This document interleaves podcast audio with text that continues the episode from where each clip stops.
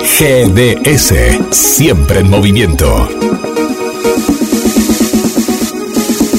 La radio número uno, la que vos elegís. GDS, descarga nuestra app. Encontranos como GDS Radio.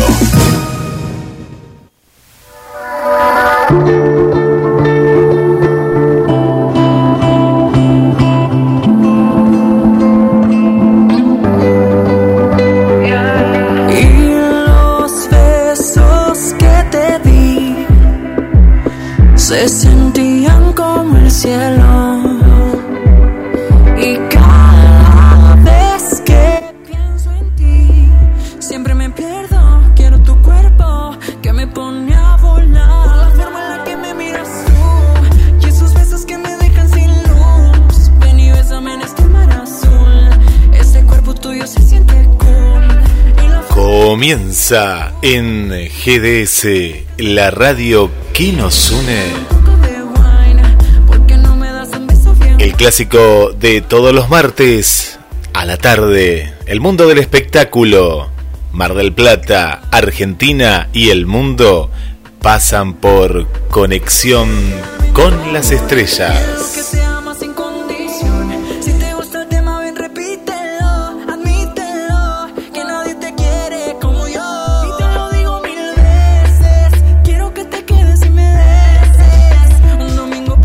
Momento retro. Marina Pérez. Locución Guillermo San Martino.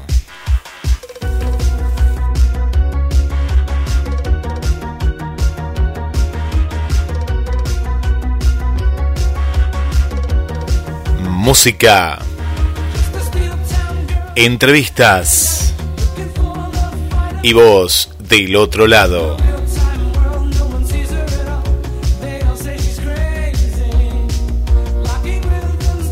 En la apertura de la temporada 2020-2021.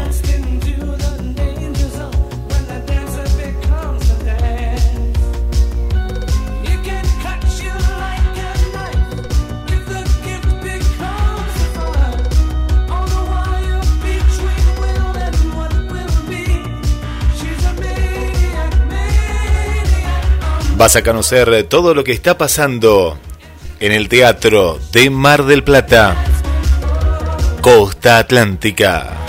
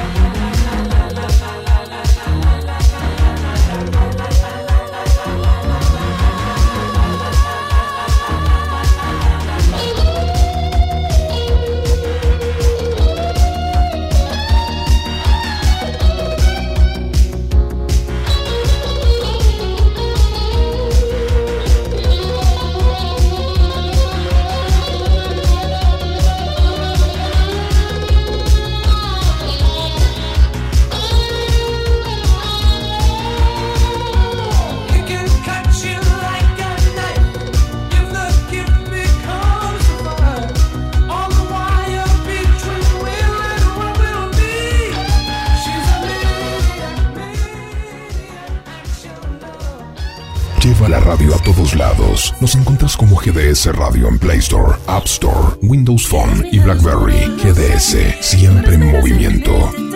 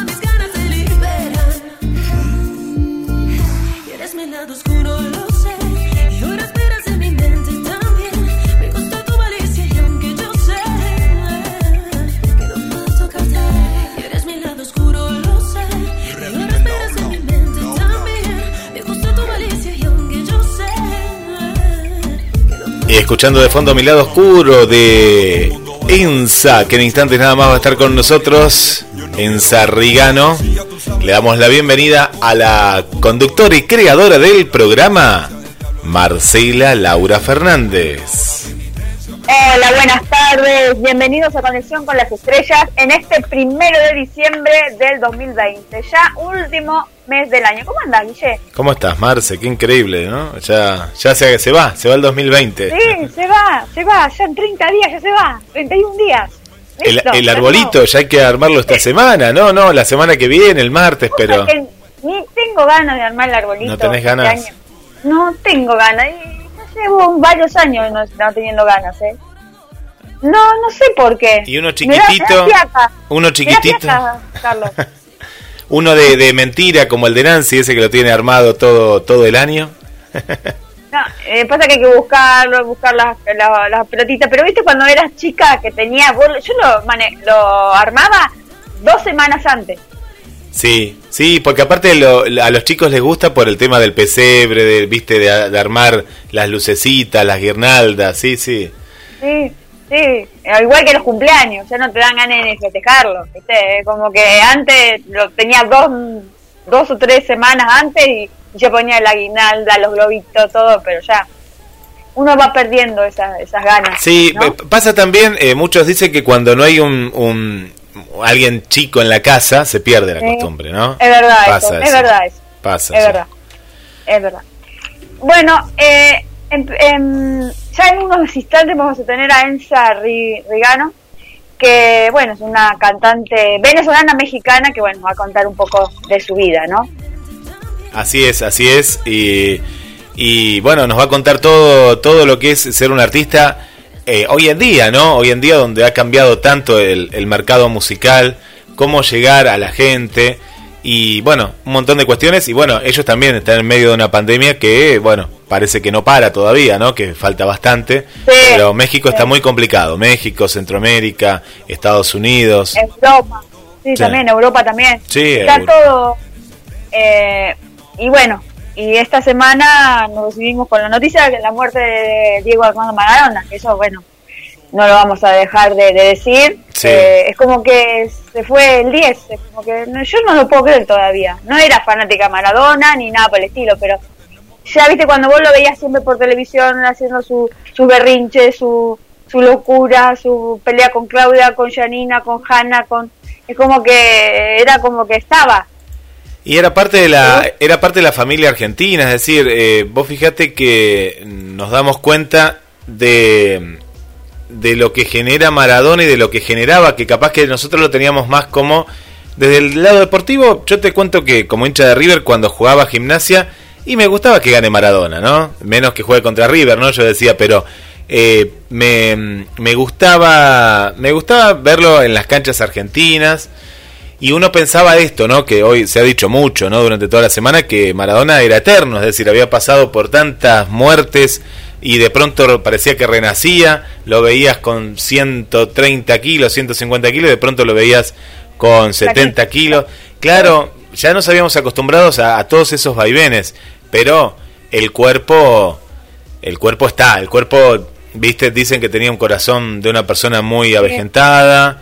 Y, mm, y a mí me pasó que me el, yo estaba al aire, este, estábamos al aire con un programa, no, no yo, sino la liebre estaba al aire, y me mandó un mensaje eh, Daniel, Daniel eh, Ventoso, y, y chequeo y decía no, eh, no, no decía todavía la noticia. Y digo, no, no, se habrá adelantado Daniel, digo, o una mentira falsa, no una noticia falsa, sino que parecía, ¿no? O hasta pensé que era un chiste de Daniel, ¿viste? No, no, no era ningún chiste. Eh, pero viste que, que, muchos tardaron en caer, ¿no? Y en decir, no, no, no debe ser verdad, no debe ser verdad, viste, fue, era raro. Sí, tantas veces nos mataron, pobre, que en un momento dado, viste, tantas veces eh, tuvo problemas de la droga, volvió a resurgir, volvió del alcohol, del alcohol volvió a resurgir. Eh, como tres veces ya, como la tercera, cuarta vez ya está. Sí. Ya falleció. Y yo pensaba en, en, las hijas, ¿no? Porque Marcela, por lo que contábamos, no, no tenía una relación con Dalma y con Janina, no hablo. Eh, estaba muy alejado justamente de sus hijas. De él, ¿te acordás cuando él decía eh, que eran lo más importante en su vida? Era como un amor demasiado. Vos lo veías, era demasiado así. Eh, y ahora tan alejado que estaba, ¿no? Sí, yo lo veía, mi mamá me decía, él había estado muy deprimido porque extrañaba mucho a los padres, ¿viste? Era muy, muy del padre, la madre, y yo lo que estuve escuchando, que decían que los últimos meses ya no comía, ya estaba dejado, no se bañaba, no estaba todo el día acostado, eh, como no tenía ni ganas de vivir y contra eso no hay, no hay que echarle la culpa ni al médico, es con si no tenés ganas de vivir no tenés ganas de vivir, pero como decía Rial, a alguien le tenemos que eh, echar la culpa de por qué se murió, porque el, argentino es así. Claro, yo pensaba también en el, en el médico, más allá que se investigue, que está bien y todo, pero eh, en la que se metió, ¿no? En la que se metió por su... Era una persona que parece ser que era muy, muy seguidora de Maradona, ¿no? Como que más que lo hizo por una cuestión de, de estar cerca de Maradona, pero en la que se metió, pues claro, él no, nunca pensó, fíjate que después de la operación, que era, era, me parece lo más complejo, la operación había pasado ya, ya había pasado la operación. Sí. Y, ahora en la que se metió, bueno, ahora la psiquiatra hoy la, estaban eh, investigando porque, claro, hay que saber, a mí me hizo acordar mucho lo que pasó con Michael Jackson, ¿te acordás? Que sí, también, pero, el proporio, ¿cómo es el proporio? Que era el, el... medicamento sí, no me acuerdo, era, le daban de todo, ¿no? Morfina, todo, pero había... también, sí. Que eso, no sé qué quedó. ¿En qué quedó? ¿Quedó detenido? Sí, estuvo detenido el médico. Está detenido. Sí, muy parecido a Michael Jackson. Y ustedes son los grandes iconos que vos decís, no se mueren nunca. Y como que lo, lo descuidaron. Yo escuché al, médico cuando hizo el día domingo, fue que hizo la conferencia de prensa, y lo noté, yo lo noté bastante sincero, muy sacado, pero bueno, era la situación, ¿no? Que, que vengan 30 policías a tu casa, que pero es el estar al lado, es decir, si era un paciente cualquiera, y bueno, está más que lógico que fue un paro eh, cardíaco, ¿no? Eh, pero como es Maradona, y hay, hay, que, hay que investigar, hay que buscar, eh, vamos a ver qué es lo que sucede, pero me parece que las cosas están bastante claras. Después se puede hablar de todo, ¿no? De por qué no había más médicos, de esto, del otro. Pero él, él, aclaró eso, que, que yo no sabía. Eh, pensé que no, no era así, que Maradona odiaba a los médicos, no le gustaban los médicos. No, no, no, no, decía que ahí, pero ahora lo que me, me, molesta mucho es que los periodistas eh, indagan ahora en un grupo de WhatsApp donde está toda la familia, toda la familia, los médicos, todo. ¿Qué se tiene que meter en las conversaciones de, lo que estaban diciendo cada uno y dónde lo consiguen? Alguien que se los haya creado sí, alguien, grupo. No, para mí que las hijas mismas o alguien, no, no sé, no sé quién, pero alguien de muchos no hay tampoco en ese grupo. Alguien por plata lo, lo hace, por guita es. Alguien de ese grupo, porque es como nosotros, tenemos un grupo y alguien del grupo fue, ¿no? A no ser que la policía intervino al teléfono, que puede ser, pero en este caso es alguien del grupo, alguien de ese y ahí decían que estaban muy preocupadas, que buscaban un clínico, que no encontraban, no tenían un clínico. Y... Lo que ahí hablaba era que te, para, para entrar a Maradona, que eso yo pienso que es así, ¿eh? Porque vos lo veías a Maradona y sería el último rezago de... Últimamente no se lo veía tan rebelde. Lo, último yo recuerdo era contra Macri el año pasado, pero viste ese Maradona que era o contra la FIFA o contra el Vaticano. Ya Maradona vos lo veías y era el Maradona bonachón, ¿viste? Un Maradona... Sí. eh, bonachón porque estaba en, el, pre- en la presidencia, estaban can- estaba estaba en su poder. Justo Puede vino ser. justo, sí, eh, sí, sí. Era como si hubiese muerto en Venezuela, igual Maduro. Puede ser. Era, era muy maduro, era muy chavista. Sí, sí, él era, era, eh, era- eh, encontró, es decir, como él era anticapitalista, encontró Eso. en Fidel justamente eh, la contra, ¿no? Justamente era, entonces como que se empoderó en eso, pero a lo que yo voy la, la, mm, ya sea en la política o ya sea en la vida o en lo que fuera, era un Maradona aplacado. Yo no sé si era por lo que los medicamentos que él tomaba o qué, pero era un Maradona eh, tranquilo, No se lo veía. tanto. Viste Sí, que no, bueno, no, era como de los 80, como el que conocimos, que Claro. no era de peleador. más tímido, ¿no? Más tímido, más así, más... eh, y decían también una cuestión en la, en la cancha. En la cancha no era... eh, en otro momento me acuerdo Maradona técnico de Mandillú, vos no sé si te vas a acordar, pero era era demasiado, era se peleaba con uno, con Racing también Ah. fue técnico. Te Eh, recomiendo a toda la gente que vaya a ver que estuve viendo dos, dos capítulos del documental en Maradona en Sinaloa, en Netflix, que lo están dando ahora, porque viste ahora es todo Maradona. Cómo trataba Maradona a la gente de los, de los jugadores de Sinaloa, los trataba como hijos a los jugadores. Y cómo, cómo le cambió el pueblo sinaloense de estar entre narcos, porque era justamente viene vino a trabajar en un lugar donde eran los narcos, que era, era el pueblo del Cha, Cha- Cha- el Chapo Guzmán.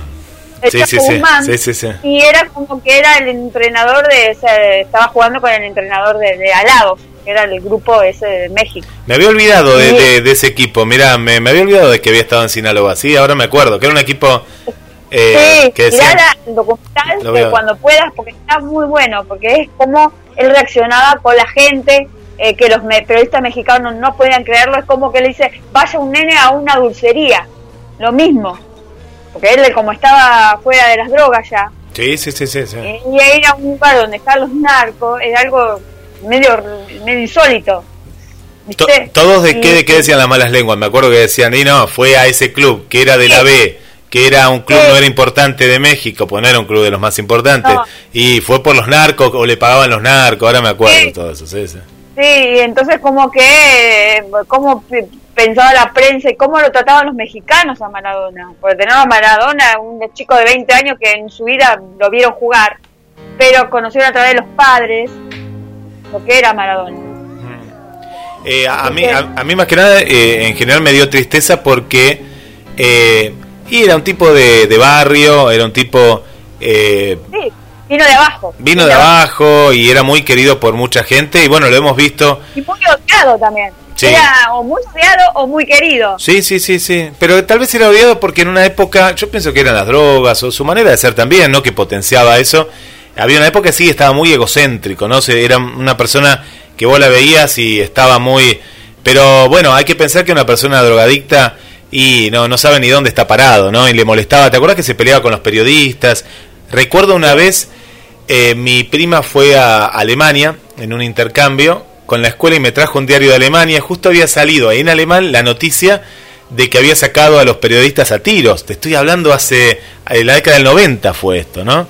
Y bueno, por eso sí, como vos decís, y tienen la, una parte muy oscura eh, y otra parte, esta última parte que, bueno, eh, él quería dirigir, vos fíjate que él eh, en Bielorrusia eh, lo habían declarado presidente, eh, presidente honorario era, vos decías, ¿para qué?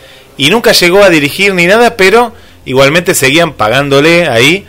Y él dijo, no, no, no, quiero, bueno, después fue lo de México de Contás y todo esto, estuvo en Arabia Guay. Saudita antes, pero él dijo, no, quiero venir a dirigir a la Argentina, él quería estar acá, ¿no? Sí, sí, morir acá me parece.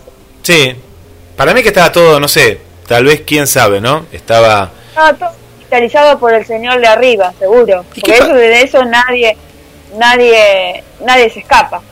¿Y por qué? eh, lo, lo- también lo raro, el, el- el testamento, ¿no? Que lo hizo dos días antes, eso está confirmado, Sí, ah, ese no lo, no, no lo estuve escuchando, estuve escuchando tan, tantas veces todos estos días, pero sí, bueno, imagínate todos los testamentos que debe de haber dejado de, de hace mucho, porque le entraban hijos a cada rato. Tiene que estar borrando a los hijos, metiendo uno, sacando otro. Y Sí. no, deja más de 60 millones de dólares. Ah, sí, ya se y ahora sabe. la, sí. más o menos la película, que eso se va a recaudar otros más de 6, la serie, que ya el 30 de octubre iba, la iban a dar, ¿te acordás? Del día del cumpleaños de él. Pero bueno, todo viene para el año que viene, seguro. Sí, sí, sí, ¿Verdad? sí.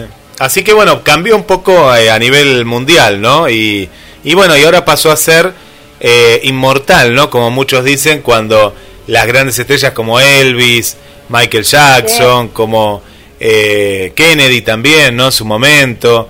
eh, no nos podemos olvidar de John Lennon, ¿no? Eh, no hay comparación para nada, ¿no? Pero lo que yo voy, eh, que queda en el recuerdo y queda queda ese nivel. Para mí está a- al nivel de, de las grandes figuras mundiales. Gardel. Mm. Gardel Sí, también, bueno. claro, Gardel a nivel eh, América. Eh, y me parece que eh, yo no creo que ningún jugador en el mundo, eh, ni Pelé, eh, ni Pelé, eh, cuando se vaya de este mundo va a tener la repercusión que tuvo Maradona. Fue es impresionante, es impresionante. No, sí. No, sí. Sí, Impresionante que bueno. Y ahora Marina, dentro de un rato, se va a dar todo lo que fue la gloria de, de, de Maradona, que lo recordamos todo, todo lo que vivimos en esa época, el Mundial 86 de México. Sí. Qué lindo. Bueno, yo no me acuerdo tanto, lástima, eh, fue el mejor mundial. Ah, y vos tenías Seis, seis años. seis, no, no me acuerdo. No, no, no, no tengo recuerdo de eso. Yo tengo, tenía 12. Sí, porque claro, ustedes ya tienen más memoria. No, no, yo eh, me acuerdo del, del 90, sí me acuerdo. Que lo vi jugar también. Me encantaba verlo jugar. Así que era como que. Viste, es como que uno dice, ufa, ese tío, un pedazo de tu vida también. Porque sí. Y sí, y para mí el, hay que recordarlo ahí, ¿no? Lo- donde donde Sí. nos hizo felices, como bueno, se ha dicho tanto en esta semana, pero eh, está en ese recuerdo. Todos ahora van a poner todos la calle en nombre de Maradona, la avenida en nombre de Maradona. Miren, ya empezaron. Sí, sí. Quieren cambiar la avenida Colón en nombre de, de ¿Acá? Maradona. ¿Acá Mar del Plata? Maradona, acá. Mirá. Tiene que ver Avenida Colón con Maradona. Yo no- es- esas cosas no las entiendo. No, no, no, esas cosas, no sé, el aeropuerto también decían de Buenos Aires, ¿no? En vez de Jorge Newbery, digo Armando Maradona, le van a hacer un monumento ahí. Y bueno, ahí ya se pasa después a la idolatría, ¿no? Se pasa a la idolatría. Pero bueno, eso depende de las de las autoridades y demás. Eh, ponga bueno. no, una cancha eso. de fútbol, Claro. club, pero no a, que- un monumento, de un, por ejemplo, de una escuela. ¿Qué tiene que ver una escuela con Maradona? No, por eso. Pero bueno, eh, pero bueno. Nuestras bien argentinas que no- nosotros nada más no entendemos. No, pero lo hacen en otro lado. Mira, el, eh, eh, en eso también yo hablaba la vez pasada. El aeropuerto de, de Inglaterra es John Lennon, se llama. De, lo, de no de Inglaterra digo de Londres no de Londres De Londres. Eh, no no por eso Eh, así que bueno no, es igual, no, era en inglés igual. sí sí sí pero igual a lo que voy que también pasa eso eh, el fanatismo llega a veces junto con lo político llega a esos lugares que vos decís pero bueno pasa pasa eso sí. Más cuando tenés un ídolo bien, bien. Eh, hablando eh, Amazon, Netflix y Disney, estuve viendo Man, Mandalorian. El- la primera temporada, me gustó. la viste toda ya no Me- ah ¿Sabes cuando me una serie? no la disfrutaste. Marcela no la disfrutaste Nada me gustó. Me gustó el yoga chiquito. qué lindo me, me, me- hace emocionar ese yoga chiquito me, me- este es muy es- A los gremlins, ¿te acordarás? Igual, ¿Viste el, el guismo? eh, claro las orejas, ¿viste? Cómo se mueve. Es muy dulce. Después se hace grande, de 100 años. No, no, no me digas bueno, que no me digas que no la vi, no cuentes, ¿cuándo? Por el de que todos conocemos. No, pero ese no va a ser porque esta esta es la continuación de toda esa saga. No, no, esta es la continuación. El, hijito debe ser este. No se sabe, claro, no no me cuentes todavía. Yo llegué al capítulo número, está muy bien hecha, eh, al capítulo número 7 llegué y son 10, ¿no? Ocho, son ocho. Ah, me queda uno, me queda uno entonces. Queda uno nada más. Eh, no, está, está muy bien hecha, está muy bien hecha por ser una serie con muy buenos efectos, con los efectos de la película también, es muy noble la película, para a las películas. Sí, y es sí. entendible también. Se entiende. sí. Se entiende la historia. Y está, está pensado, fíjate, esto que yo decía la semana pasada, ¿no? Violencia eh, fantasiosa, se dice, o algo así, ¿no? Eh, porque no muestran ni sangre, no muestran... No, está, está muy bien cuidado para, para el público de, Disney. Sí. Disney. Disney siempre mm. Mantiene, mantiene eso. Eh, ¿Y qué, qué, qué, más viste ahí en, en la plataforma Disney? por ahora ella nada más, porque después estoy con la serie esa que me lleva como 14 temporadas la que estoy viendo, Herland. Entonces como que estoy todo el día mirando eso, hasta que no, no puedo ver, y bueno, la de Maradona que empecé a verla, la otra serie, pero después no soy, no miré muchas películas, lo que se dice películas, películas. Ahora empieza toda la parte de, Navidad, un montón de estrenos de Navidad. Por ejemplo, Ricky Martin va, va a trabajar en una película que se llama Shin Shin Lane, no sé, de exclusiva de Netflix, que se estrena ahora, de unos juguetes. Mirá, eh, y, se viene, bueno, Lucía es una de las fanáticas que eh, en diciembre ve todas las películas de Navidad, las que ya vio y las que va a ver preparándose. Y hay mucha gente que hace eso, viste, que ponen... Sí, película. Bueno, yo la que más me, me, gustó es una de Santa Claus de la época del 1984, Santa Claus, que es la que más me gusta, que siempre la ponía en Canal 8, Canal 10 que no me acuerdo, era un, muy conocida, era con actores de antes. Sí, sí, sí, era muy, muy, muy... Era un clásico, era un... sí, hasta tengo la cara de ese Papá Noel, no me acuerdo el actor cuál eran, pero... Ese era como unos enanitos, no sé, eran, que era, que creo que era, no sé, eran como un trineo con dulces adentro, no sé cómo era, era, era rara. Sí. Así que eh, esa es la única de Santa Claus que me acuerdo, bueno, después de Grinch, que también, Grinch también es conocido. Eh, bueno, es una época, una época para ver, ¿no? Para ver películas y, bueno, para prepararse esta Navidad. Pobre angelito, que todo el mundo, mi pobre angelito lo pone, que está en, en Disney, ¿viste? Está en Disney mi pobre angelito, sí, no entiendo por qué está, era, era de Disney, ¿no? Sí, no, es de Fox.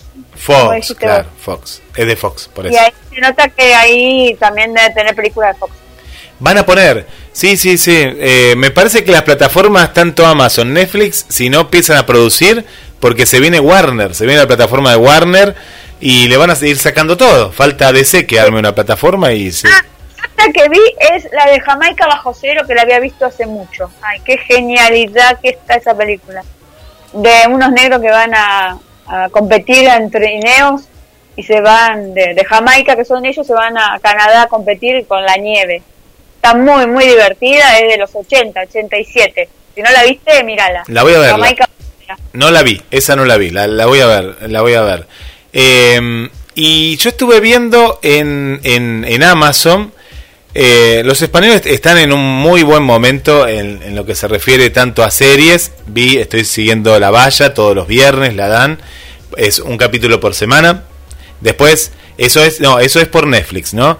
Y en Amazon una película con eh, historias, ¿no? Historias, eh, historias disparatadas. Eh, me hizo acordar mucho a los simuladores. La recomiendo para ver en familia, ¿eh? se puede, se puede ver en familia.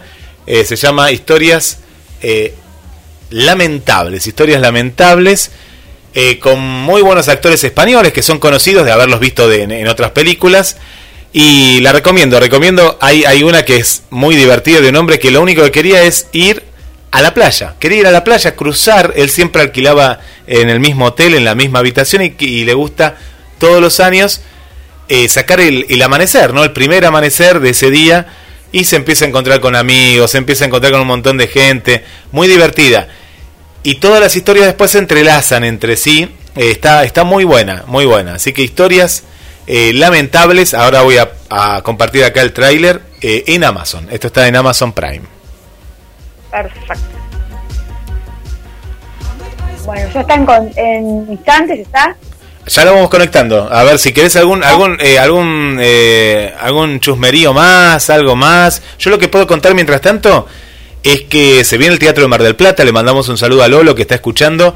La semana que viene la vamos a tener en conexión porque bueno arranca la, la temporada de, de alguna u otra manera y bueno hoy estuve hablando con ella y nos va a contar cómo hacer, ¿no? En un teatro que lo conocemos, que es muy pequeño, así que va a ser un ejemplo como para conocer cómo va a ser el movimiento, principalmente en el teatro independiente, ¿no? Donde ¿Cómo haces en un, teatro que es para 60 butacas con una superficie muy pequeña? ¿Cómo, serán los protocolos? Bueno, eh, la semana que viene nos va a contar.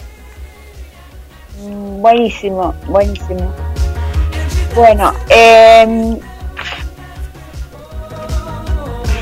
vamos a, eh, bueno, la que va, eh, la que va a tener un hijo nuevamente, pero esta vez de su matrimonio es Juana Repeto. Juanita Repeto, la hija de Reina Rich. Sí. Se casó hace muy poquito y viste que tiene, con inseminación artificial, tiene el primer hijo que lo tuvo a través de, bueno, de un, de un sistema. Ahora, eh, como se casó con Sebastián Gravioto, eh, quedó embarazada. Así que el segundo hijo va a ser de él. ¿De qué edad tiene? No es, no es tan grande. O sea, yo me quedé en el tiempo, no sé, pero... Sí, debe tener 30 largo. 30 largo debe tener. Así que, eh, le, muy, muy, bueno y bueno, está genial que, que después de, haber eh, se casado pueda haberse quedado embarazada. Fue mamá muy joven, eso me acuerdo. Sí, sí, sí, sí, es verdad. Eh, Así que otra noticia por acá, a ver. Bueno, es todo Diego Maradona, Diego. De ahí nos salimos. No, no, y ya, ya es una editorial, eh, Diego, Diego todos Los días, sí, todos los días algo de, bueno, que volvió Claudia, volvió a Masterchef. Sí. A grabar en Masterchef después de, de todos los, eh, los, los, bueno, después todo el lío que tuvo con, con el fallecimiento de Diego volvió a, a realizar su vida. Y sí, no, no, como tiene que ser, ¿no? Aparte ella ya estaba eh, de manera independiente hace mucho tiempo, ¿no? Ya hace mucho tiempo eh, que, que, estaba y bueno, y ahí está. Bueno, le mandamos un saludo también para, para Silvia, ahí que nos manda saludos también, para Susana y Juan Carlos. Eh, bueno, la gente que ahí siempre nos, nos va siguiendo, Vanessa desde, desde Chile, también un, un saludo eh, especial para el amigo Jorge que nos escucha desde Capital Federal, para Blanca, bueno, mucha gente ahí que ya no, nos está saludando y yo estoy viendo un piano, no sé si vos lo ves también, Marce, veo... un piano. Qué lindo piano, qué lindo un órgano ahí. Le damos la bienvenida ya, ya está con nosotros, Ensa. Bienvenida, Ensa. ¿Cómo, cómo te va? Muchas gracias. Qué lindo verte con el piano y vamos a ver que vamos a hablar que, estamos eh, a, través de Skype, estamos haciendo la, entrevista. Sí, sí, muchísimas gracias por invitarme. Un gusto, la verdad, encantada de estar con ustedes hoy, platicando, conversando. Decime, eh, ¿desde cuánto hace que sos cantante? Uy, mira, yo eh, canto de los tres años. De los tres añitos, sí, o sea, y, justamente ahorita, bueno, me, me encuentro en el estudio de grabación y le estaba comentando a mi productor que, que de verdad, o sea, desde que tengo memoria canto, pero todo el tiempo y, muchísimo y practicaba y era prácticamente, básicamente lo que hacía todo el tiempo, ¿no? Cantar y cantar y cantar, así que desde esa edad hasta, hasta ahorita. ¿Sos cantante o también sos actriz? Eh, no soy no, la verdad no soy actriz. A veces te suelo ser un poquito eh, dramática, pero a veces la gente me dice, no, te hubiera sido bueno que, que hicieras novelas, ¿no? Pero... eh, ¿Cuánto hace que estás en México? ¿Cuándo hace que estás en México? Mira, ya tengo en México casi tres años. Casi tres ah. años tengo. Muy, muy contenta, la verdad, muy, muy feliz de, estar aquí, pues, este, Aquí pude desarrollar, bueno, mi carrera musical que en este momento apenas estoy eh, lanzando mis, sencillos, este, comencé el año pasado aquí y, muy contenta porque obviamente cosas que, me permitió este país que no pude hacer en el mío, en Venezuela y, la verdad es que eso es más que un milagro, la verdad, la verdad sí. Ensa, eh, bueno, bienvenida. Eh, ¿Conoces Argentina o qué conoces de Argentina? Eh, si te hablan de Argentina, eh, que te gustaría venir o has estado, capaz que sí. Te voy a decir, yo no estaba en Argentina, pero es un país muy especial para mí porque el guitarrista de mi banda este, que también está involucrado en mi producción musical y en, casi todo lo que hago musicalmente, es argentino, es de Buenos Aires. Y él, de hecho, o sea, sí, sí, nos reímos mucho porque él tiene en México viviendo como 14 años y él tiene su acento, o sea, como si hubiera salido ayer de allá. o sea, es impresionante, ¿verdad? Y obviamente eh, es un, bueno, casi un hermano, la verdad, y, y obviamente este, siempre habla mucho de, de Argentina. Entonces siempre, de hecho, el otro día estamos diciendo, no, vamos a planear, a planificar un viaje para allá y vamos para casa de Fernando, se llama Fernando. Y no, la verdad que sí, eh, tengo mucho anhelo de, conocer allá porque, porque, quiero mucho a esta persona. Además, una de mis mejores amigas venezolanas se encuentra también en Argentina, en Buenos Aires. Y bueno, de Argentina, ¿qué conozco? Conozco eh, las facturas. el mate. El mate. Exacto. Aquí, por aquí, en el estudio, seguramente hay un hay una, una, cosita de esas de mate, porque este Fernando vive aquí en el estudio todo el tiempo y por ahí andaba el otro día con su mate, este, tomándoselo, y nosotros, ay no, qué lindo, mira, y, tiene así su, su popotre y todo, no, súper lindo. Entonces, así que bueno, ya muy, muy cerca de Argentina, la verdad.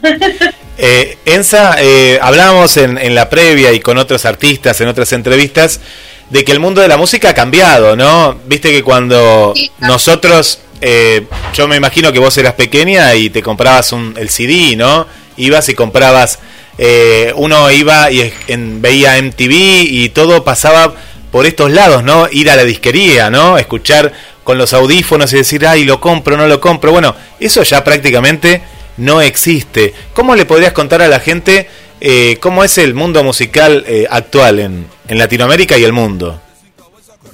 Sí, mira, efectivamente lo que el, ambiente musical ha cambiado, ha cambiado mucho, la verdad que sí, este tiene sus pros y sus, y sus contras, pero yo diría que realmente yo, yo lo veo como que tiene más, más pros. Pues antes este, la industria musical eh, resultaba ser como un nicho muy cerrado donde solamente este, intervenían las disqueras, o sea, estas industrias que, eran muy, muy grandes, este, eran las que en realidad decidían que, cuál era la música que se escuchaba, qué era lo que estaba sucediendo. O sea, e, ellas imponían, la verdad, eh, lo que estaba, lo, que iba a acontecer en el mundo de la música. Y en este momento, obviamente, a través de las redes sociales, este, mm, se han dado a conocer muchísimas personas y, bueno, y, estamos exponiendo mucha música eh, eh, cantantes, eh, intérpretes, compositores, que de repente no hubiéramos tenido la oportunidad de hacerlo si, si no hubieran existido estas plataformas. Evidentemente, es lo que te digo, tiene sus contras. Antes, por ejemplo, la, industria de, discográfica, este, cuando salían los CDs, este, era obviamente un, un, dinero que, bueno, que retornaba hacia los cantantes, hacia los productores, y en este momento se maneja de manera diferente. Pero mira, la verdad, lo que yo le explico siempre a, mis amigos músicos, bueno, es mi percepción, ¿no? Yo siento que, definitivamente este, esta frase de que todo en la vida es, o sea, lo único constante en la vida es el cambio, es completamente verdad. Y la verdad es que nosotros, este, como creativos, no podemos eh, aferrarnos a, a, quedarnos en lo que nosotros conocemos. O sea, nosotros tenemos que ir junto al cambio, ¿no? Y, yo creo que esa es una de las cosas más importantes para, para seguir vigentes como músicos, o sea, moverse eh, a través del cambio, con el cambio, pero sin, sin perder tu esencia. Y, la verdad es que eh, yo siento que eso es lo más importante y es lo que tenemos que entender ahora todos, porque a mí me, me pasa que, obviamente cuando yo era pequeña, yo me formé para cantar baladas, o sea, para cantar pop y obviamente ahorita estoy eh, movida en un género un poco más hacia lo urbano. Sin embargo, yo pasé por géneros como el gospel, el jazz, el rhythm and blues y, tengo toda esa influencia y a pesar de que me muevo en un género urbano, siento que toda esa influencia la he podido plasmar en, en mi música porque, porque a pesar de, lo que sea, eso es lo que yo traigo como, como compositora y, y, bueno, ahí está, ahí está plasmado, ¿no? Todas esas influencias. Sos compositora también, haces tus propios temas. Sí, sí, todos los temas que, que, tengo son de mi autoría. Obviamente, Este, la producción me ayudan músicos increíbles. Está mi productor ahorita, Junior Lugo, y Fernando, este, Fernando de María, que es mi, amigo argentino, este, también está súper involucrado en, la producción y por supuesto que no, no podría yo sacarla adelante de, una manera tan, tan, tan buena, tan efectiva sin, sin mi trabajo. Y si tenés que cantar, por ejemplo, viste que ahora eh, está muy de moda cantar a dúo. ¿Con quién te gustaría hacerlo? ¿Con quién me gustaría hacerlo? Este, mm, mira, yo creo, yo creo que me gustaría, este, bueno, de repente cantantes del mundo del, mundo del jazz me encantaría, ¿no? Pero si, nos vamos un poquito hacia lo comercial, de repente eh, Pablo Alborán, eh, David Bisbal, o sea, me parecen este, cantantes, la verdad que eh, tienen una, una, identidad musical muy interesante, pues este, viene desde sus raíces culturales, ¿no? Que es allá en España y eso se, se, se plasma completamente en las voces de ellos. Entonces yo creo que, que sí me gustaría este, hacer un dúo con, con, ese tipo de artistas. Eh, eh, Enza, vemos ahí que está el, el piano, ¿no? ¿nos vas a tocar algo? Lo veo encendido, yo veo esas lucecitas que van y que vienen ahí. aquí lo, puse, aquí lo puse porque, miren, justamente les voy a explicar. Hoy es un día muy especial porque en este momento estoy grabando mi primer sencillo promocional que va a salir en enero del año que viene. Este lo estoy grabando en este momento, o sea, yo planifiqué la entrevista, pero, o sea, antes de eso estaba grabando la estrofa, ahorita termino con ustedes y sigo grabando. Y ese es el tema que voy a tocar ahorita en el piano, bueno, si ustedes me lo permiten, claro. Sí. Adelante. Sí, sí, adelante, adelante.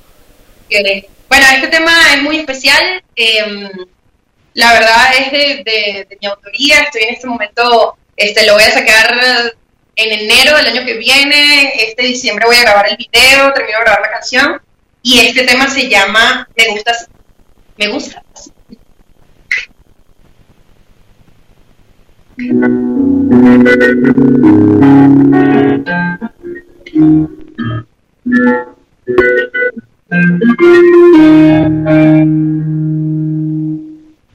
encanta la manera en que quieres pero no quieres. Me encanta la manera en que me miras y te pides. Canses de ser necesitado verte encontrar. Me encanta tu mirada como desaparecida y que me ignores, que no me escribas en todo el día. Tantas importancia estúpida que es que me gusta así, todo lo complicado, eso me gusta a mí. El peligro del incierto y eso es para mí. El no saber si es prohibido o permitido. Es que me gusta así. Baby, baby, tú me desapareces y apareces. De tanto soñar te en su consciente. Yo con estas ganas de pegar. Baby, por favor me la lista de tus pendientes A ver si uno de estos días me requieres Quizás para algo más que hablar Más que hablar Poco de mi parte yo me prometo a mí que no De tu estado ni tu video no le largue la foto Te voy a hablar con que tanto me encanta. Eso también es parte de tu trampa Es que me gusta así. Todo complicado eso me gusta a mí. El peligro del incierto y eso es para mí. El no saber si es prohibido o permitido. Es que me gusta así, así. Baby, baby, tú te me desapareces y apareces sueños de algo en subconsciente Yo con estas ganas de pegar. Baby, baby, por favor me la de tus pendientes A ver si uno de estos días me requieres Quizás para algo más que hablar Más que hablar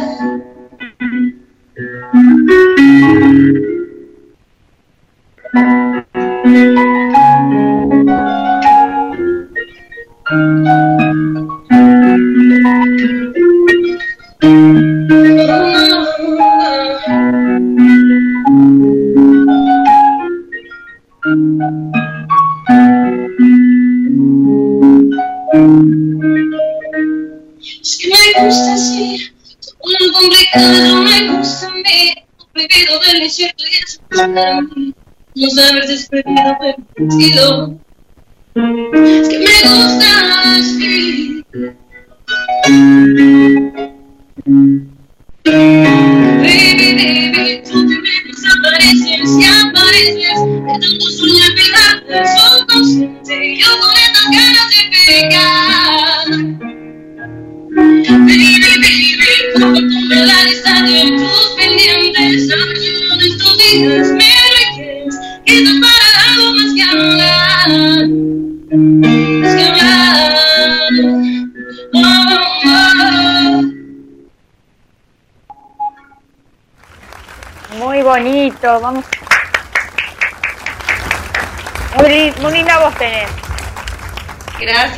Gracias. Qué linda, qué linda letra también, Ensa. Eh, Ensa, acá en Argentina, eh, bueno, y en otros lugares capaz que, que también, ¿no? Está el músico autodidacta y el músico de conservatorio. ¿Vos en qué lugar te ubicarías?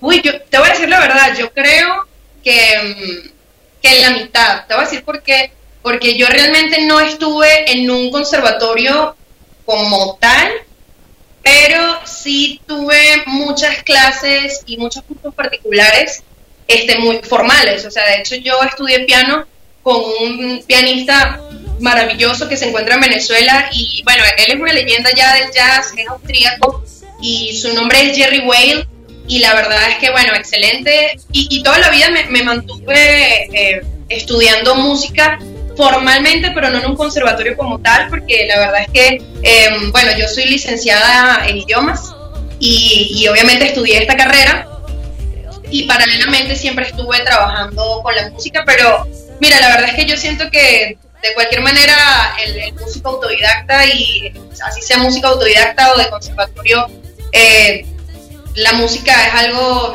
maravilloso de, de- de las dos formas, la verdad sí. Qué bueno. Marce. Eh, estás, en- estás en Spotify, ¿no? Spotify o redes sociales o YouTube, algo de eso para poder escucharte. Sí, claro, me encuentro en Spotify como Ensa Rigano, mi nombre y mi apellido. En todas las redes sociales estoy como Ensa Rigano, arroba Ensa Rigano en Instagram, en Facebook. Este, en Spotify en este momento tengo mi primer sencillo promocional que salió el último trimestre del año pasado, el cual se titula Mi lado oscuro, que también fue este, fabuloso. Eh, pues grabamos el video y la verdad es que el video para hacer mi, mi primer tema de, de artista nueva eh, alcanzó 200 mil vistas y, y fue súper bonito eso. Y estuvo sonando aquí en México en la radio unos tres meses en tres ciudades nada más pero pero bueno ahí estuve arrancando con eso. Y esta canción Mi lado oscuro se encuentra en mi Spotify. Este es la única canción que tengo en este momento allí pero ya en enero voy a estar eh, bueno lanzando este tema que acaban de escuchar obviamente un estilo un poco más urbano porque ahorita ya lo toqué como más Acústico, sí.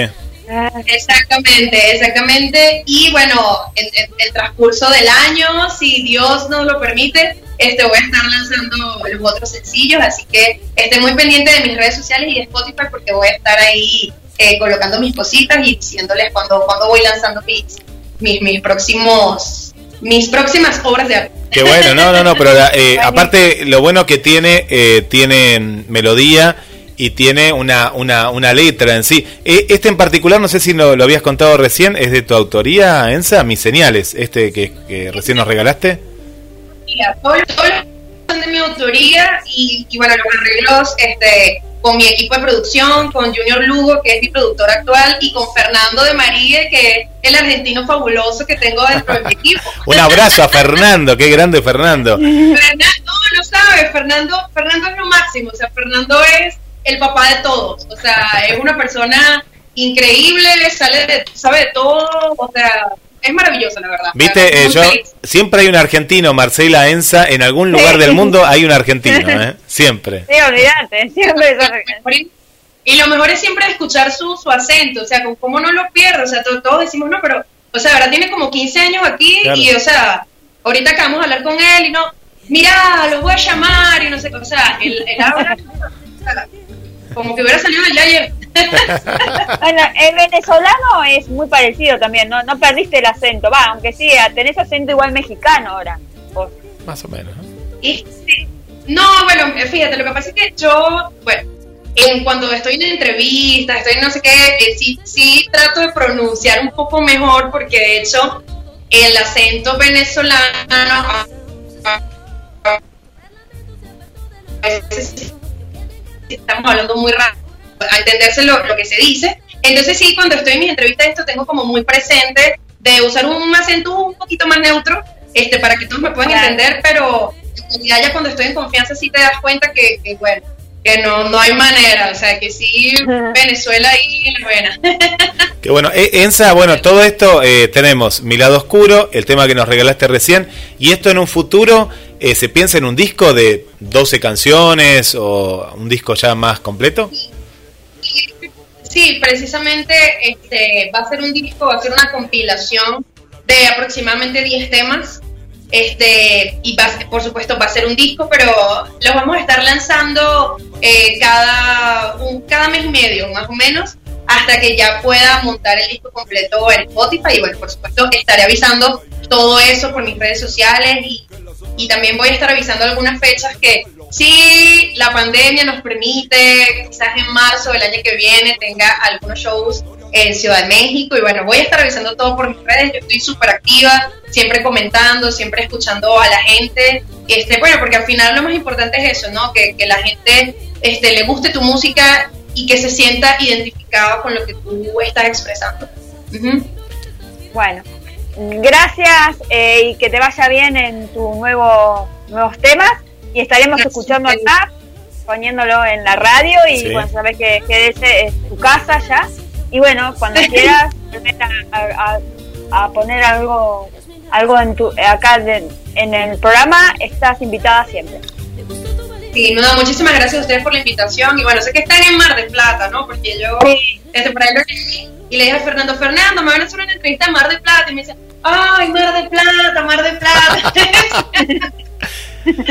Muchas gracias. Entonces, este, gracias por la invitación. Son maravillosos los dos que les voy a súper bien y, y, muchas gracias, muchas gracias por, por, por, esta atención. Todos los éxitos, Elsa. Un beso.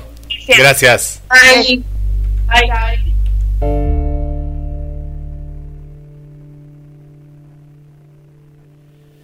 Conexión con eh, las estrellas, estábamos en vivo eh, desde México. Enza Rigano nos regaló en exclusiva, en exclusiva el, el tema eh, que todavía está ahí, en exclusiva para Conexión con las estrellas. Y ahora escuchamos Mi lado oscuro.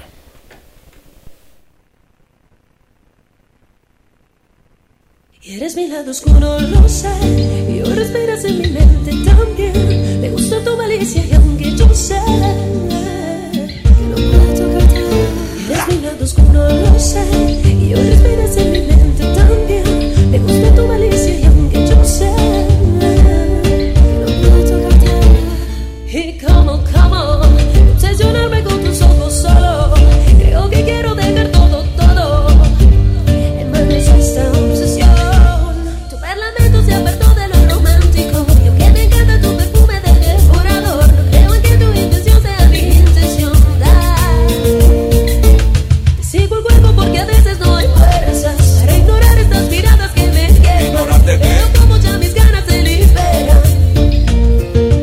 estamos escuchando Mi lado oscuro y lo dejamos de, cortina en conexión con las estrellas. Y te cuento, Marce, y a toda la gente que está del otro lado, nos está escuchando Nivia, Nivia desde... Qué lindo Italia, desde Venecia, ahí siempre no se pierde ningún programa. Hola, buen martes para todos y nos manda un abrazo. Adri, desde aquí, desde Mar del Plata, también nos está saludando. María Coco desde los Estados Unidos. Mariana, buenas tardes, Marcela, Marina, Guille, a todos en sintonía en un martes más. Aquí estamos, eh, una tarde hermosa, comenzó diciembre con linda temperatura aquí en Concordia, ¿no? Donde está ella, y muy buena compañía. Bueno, le mandamos un beso para Mariana. Vanessa, hola, buenas tardes, escuchándolos desde mi casa. Trabaja que trabaja con la compu, está trabajando, claro, está ahí a full, pero nos acompaña y le estamos haciendo una buena compañía para todo el equipo. Mando un saludo para Marina, para vos, Marce, y bueno, para mí también aquí. Eh, un saludo para Claudio, eh, Claudio que ayer estuvo en Hagamos Catarsis, también debe estar, debe estar escuchando en la Sociedad de Fomento, que están todos los días desde, desde la mañana eh, con venta de productos, actividades y demás de a poquito. Y con los que estuve hablando y los estuviste viendo a nuestros amigos radiales Verónica y Darío. Se animaron y vinieron para acá. Muchos besos. Eh, estuvimos hablando y bueno, tuvo una linda, un lindo encuentro. Que ya están de vuelta en Buenos Aires. Están en Buenos Aires, ayer se fueron escuchando la radio, dice que hacía mucho tiempo que no, no iba por la ruta escuchando la radio y bueno, estuvieron escuchando ahí, eh, así que bueno, le mandamos un abrazo para, para ellos dos. Y bueno, ¿y qué pensás? ¿Qué va a pasar con la temporada? ¿Vendrá gente como Darío y Verónica? ¿No vendrá? Y ya hay gente, ¿eh? Ya yo veo mucha gente. Se están yendo mucha gente. Así que igual eh, van a venir los que tengan departamentos. Los hoteles, algunos no están abiertos todavía. ¿Y los, los teatros, vos que caminas mucho, Marce? Pues yo algunos vi que estaban ahí como cambiando, pero no sé, las marquesinas y demás. No, por lo que yo he ido, hace como una semana o menos que no voy y... Hola, ¿me escuchan? Sí, la escuchamos, la escuchamos. Estamos al aire, Marina, estamos ahí. Houston, Houston. Hola. ¿Me escuchan? Sí. Sí, yo no los escucho ustedes. Ay, no, no, sí, te escuchamos, te escuchamos, Mari. Ahora sí, ahora sí. Ahí está, Mari. Bueno, bienvenida, Mari. Bienvenida. Houston, Houston, Marina, Houston, estamos al aire. Houston, ¿estás ahí, ah, Houston? estamos al aire. Houston, Houston, hola, hola, hola, Mandolarian. hola, ¿cómo están? Bien, muy bien. Estábamos charlando acá, porque es como una charla de café. Estábamos charlando de, de si cambiaron o no las marquesinas. ¿Las cambiaron? No, no sé.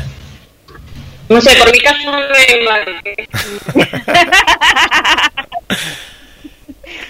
Eh, eh pienso que sí, que ya en cualquier momento ya están en, eh, ya están, pero seguramente en los primeros días de enero, seguro que ya.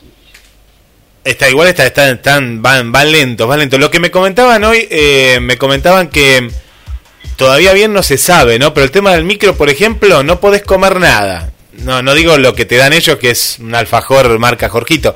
Pero, no, no, poneme, vos llevas un sándwich.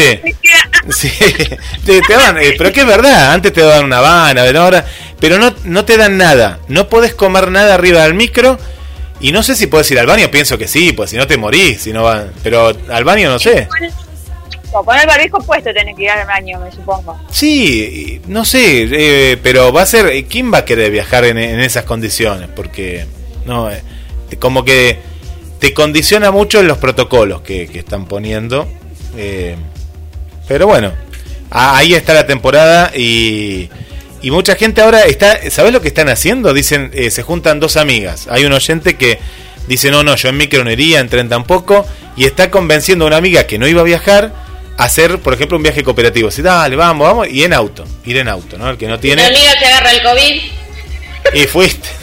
están ahí, están ahí. Sí, no, fuiste, fuiste, fuiste. es difícil. Pero bueno. Sí, es difícil. Pero bueno, vamos a ver estos dos, tres meses qué onda. Y bueno, en marzo ya volverá acá la mitad por la normalidad, me supongo. Sí, y, y las clases en Buenos Aires empiezan el 17 de febrero. Acá no. De febrero, no de enero. De, febrero, ah, dije enero, no, no, no, no, la reta no es tan hijo de su madre, no, no, febrero, igual es muy temprano, pero bueno, febrero, febrero. Sí, Igual no van a ir la gente, los chicos al colegio, me parece. Y no Mucho sé. calor. Mucho calor. enero, ¿qué imagínate? Febrero tampoco, no, ni el maestro va a ir en febrero. Bueno, ¿qué vamos a hacer? Vamos. Vamos, entramos con el... Yo te pongo la música del Mundial 86 y vos arrancás. Bueno, primero que nada, déjame hablar. es la columna retro número 100. Y quiero agradecer, como siempre, a Marcelita la generosidad que tuvo siempre, porque me llevó a su programa y desde entonces empezamos. Y mira, ya llegué a la serie y la disfruto mucho armando el like, compartiéndola con los amigos y con ustedes. Gracias Marte, gracias Guille. Y vamos por eh, tema. Feliz 100 programa de retro, columna retro, digamos, programa no. Felices eh, 100 columnas retro. Y mira, mira, me pone otro cero Dos ceros más te quedan 10. Claro, claro. Bueno, sí, esta columna surgió hace dos días porque, bueno, yo quedé muy impactada con la muerte de Diego, porque así como se llama hoy se nos va una parte de nuestra historia. Marcia y yo teníamos 12 años cuando fue el Mundial 86. Estábamos en la escuela y bueno, y ese Mundial, que por eso lo elegí, porque es la década del 80, que es la década más, para mí la más fabulosa de todas. Uh, llena de cosas hermosas, llena. Y este Mundial fue la gloria de él, de Diego, ahí eh, entonces dije, viene bárbaro para que le hagamos este tributo y contarles a los que no lo vivieron, como dije que era chiquitito y a los que no se acuerdan o que quieren revivirlo. Eh, el Mundial de México marcó eh, la historia del fútbol en general y de muchos argentinos porque fue la consagración absoluta de Diego Maradona como el mejor futbolista de todos los tiempos, superó el mismísimo Pelé. Y hoy su figura se agiganta con esta noticia tan eh, trágica que se desató la semana pasada y la leyenda ya pasó a la eternidad, ¿no? él cuando jugó el Mundial tenía 25 años y estaba con un doctor que le hacía entrenar como si fuera un ciclista de élite. Eh, es decir, que él ya las dotes que ya tenía de, un gran deportista, porque tenía ese don y ese talento de gran jugador, en, el México 86 con el entrenamiento llegó a su punto máximo, llegó a, lo que más pudo dar él desde lo físico y también desde lo, mental, porque este, este, doctor que lo preparó, que era Sigliolini, dice que un día él fue lo provocó, estaban en la concentración de México y fue le dijo, a propósito, lo comentó adelante Diego, dice, todos los, los equipos tienen un líder, como Platini en, en Francia, hay butragueño en España, dice en Argentina no hay uno. Entonces dice que ahí Diego se paró y le dijo, como que no hay uno? Voy a ser yo. Y, lo puteó de arriba abajo como era él. Y dijo, yo voy a ser la figura del mundial. Y ese fue uno de los titulares que hubo en esas, previas a México, eh, ya anticipando lo que iba a hacer Maradona. Pero sí que él se lo había propuesto mentalmente también. ¿Cuál fue el contexto histórico para nosotros y para, y para el país de México, no? Para la Argentina, bueno, era un momento espectacular porque habíamos vuelto a la, democracia tres años antes. En el 83 todavía estábamos viviendo la primavera alfonsinista que nos sacó de esta dictadura horrorosa, esta dictadura militar. Veníamos de, momentos muy terribles. Entonces había esperanza y mucha alegría en el pueblo. Yo me acuerdo que se vivía con, eso, con, una alegría que nunca más se repitió eh, Mari, Mari, vamos a, ir a, por la comuni por, por otra vía, porque de pronto se, se pierde y es lindo el relato que estás contando. Mientras estamos escuchando, a ver. Ahí voy a sacar el micrófono ahí. A ver ahora, capaz que sí, a ver. Ahora. Ah, ahí te escuchamos mejor, pues de pronto se iba muy metálica la voz, pero a ver. el micrófono, viste, al final el micrófono no me sirve de nada. Ahora no, no se corta. A ver ahora. Ahora, ahora se corta. No, ahí, ahí, ahí se escucha, ahí se escucha bien. Bueno, sigo, dale. El juicio a la Junta, la vuelta a la, democracia. Y por su parte México, el año anterior, en septiembre del 85, eh, había tenido un terrible terremoto, un sismo de 8.1 que había devastado gran parte de la ciudad del DF y puso peligro la realización del mundial, pero incluso la gente que llevaba un año viviendo en, en carpas donde podía, porque había perdido todo en el terremoto, decían queremos que se el mundial, porque sabían que iba a ser una reactivación económica y también una gran alegría porque el pueblo mexicano también es muy amante del fútbol. ¿Y de dónde venía Diego, no? A toda esta situación. Diego eh, venía del barrio del de Villa Fiorito y, del barro, ¿no? del potrero, de la pobreza de un hogar de ocho hermanos, eh, hijo de Doña Tota y Don Diego, que se hicieron tan famosos como él, esos papás que tuvo. Fue el primer hijo varón de cuatro mujeres. Nacieron primero las cuatro chicas y después vino él, entonces eso hizo que la madre lo amara tremendamente y lo mimara muchísimo. Y es más, él contaba que una vez estaban todos en la mesa, eran dos chicos, y Doña Tota dijo, mi favorito es Diego. se lo dijo a todos los hijos. Y, de eso, de eso Diego siempre lo reconoce, que el gran amor de su vida fue su madre. Siempre ninguna otra mujer de todas las que aparecen superó lo que él sintió por su mamá. Eh, había empezado el fútbol a los 9 años, en los famosos cebollitas, y a los 16 años debutó en Argentinos Juniors y daba que hablar por toda la habilidad que tenía y Menotti lo deja fuera del Mundial 78, que era la que tenía, se enojó mucho, Diego se mortificó, pero Menotti le da la oportunidad de participar al año siguiente en el Mundial Juvenil de Japón y sale campeones en el 79. Y ahí Diego sale elegido el mejor jugador de ese torneo juvenil. Entonces ya ahí se empieza a gestar esta, esto de que ese, ese Maradona juega bien, ¿no? Por ahora era un buen jugador, todavía estaba en la Argentina. Cuando él vuelve al país, lo ficha a Boca para jugar, nada menos, y arriba también, pero Diego eligió quedarse en el club de Somos. Que nuestras almas su fuerza y su pasión. México 86, México 86, donde se vive la emoción.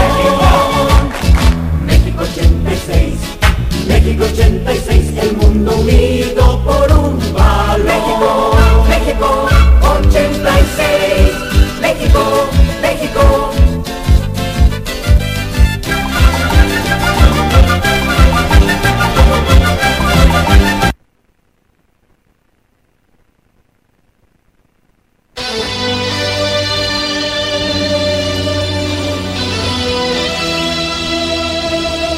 Nos quedamos en, eh, en Boca, ¿eh? En Boca. Y vamos a recordar también este momento que va a llegar, ¿eh? Va a llegar de la música de los mundiales. Estamos en 1990.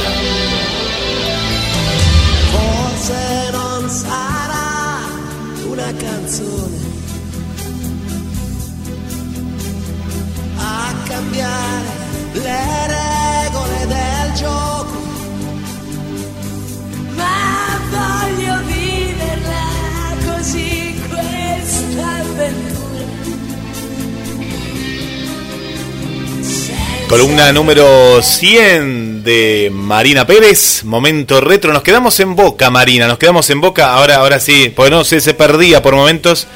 A ver, Mari. Ahora, Mari, adelante, adelante. Ahora ya estamos en el aire. Nos quedamos en Boca, nos quedamos ahí. Eh, ha- hago una retrospectiva de lo que te venía y venías contando, que él eh, hubiera querido estar en el Mundial 78, pero bueno, era muy joven. Menotti no, no lo puso en ese Mundial. Tuvo la revancha un año después en Japón con Ramón Díaz en el Mundial 79. Y bueno, y ahí venía el momento de Boca.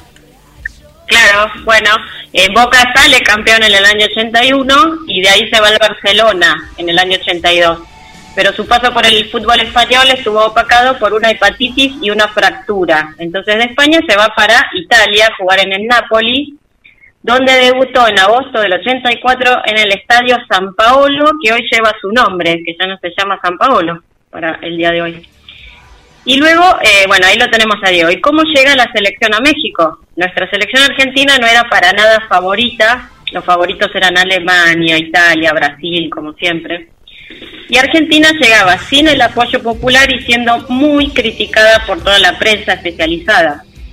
A Bilardo no lo quería ni el presidente Alfonsín. Bilardo era el director técnico. Y de allí que eh, toda- tuvo tanta contra Bilardo que de ahí quedó en el partido de la final con Alemania, en la tribuna se leyó un cartel que decía perdón Bilardo, ¿no? Porque todo el país le terminó pidiendo perdón porque nadie lo apoyó cuando él se fue al Mundial. El director técnico había asumido dos años antes y las el- eliminatorias para llegar al Mundial habían sido muy dramáticas. Porque si bien Argentina había ganado cuatro partidos, de dos de ida y dos de vuelta, perdió con Perú y esa derrota condicionó la clasificación. Necesitaban un empate jugando acá en Argentina para poder clasificar y todo se dio con un eh, iban perdiendo los argentinos y un agónico gol de pasarela les dio el empate y el pase a México 86. Así que así llegaron con lo justo. Y, ya en ese partido con Perú de las eliminatorias, a Diego lo marcó a sol y a sombra un, un jugador, un jugador de apellido Reina, porque ya se decía que, Diego era rápido, que era bueno, Entonces se ocupaban de, que un, jugador lo marcara todo el partido, al tanto que él en un momento se fue a tomar agua a un costado de la cancha y el jugador lo siguió hasta ahí. Y Maradona sé que les dijo, Reina, acá me vas a seguir. y eso después se mantuvo en el Mundial, esas marcas personales a Diego. El plantel, eh, como ustedes saben, tienen que concentrar y eligieron concentrar en el predio de un club llamado América, de, ahí de México, que contaba con comodidades básicas, porque bueno, como habían salido del terremoto, no estaban en, grandes condiciones las, cosas porque no había plata para eso. Y tenía una capacidad para 16 jugadores, más el cuerpo técnico. Y Argentina llegó con 22 jugadores más el cuerpo técnico.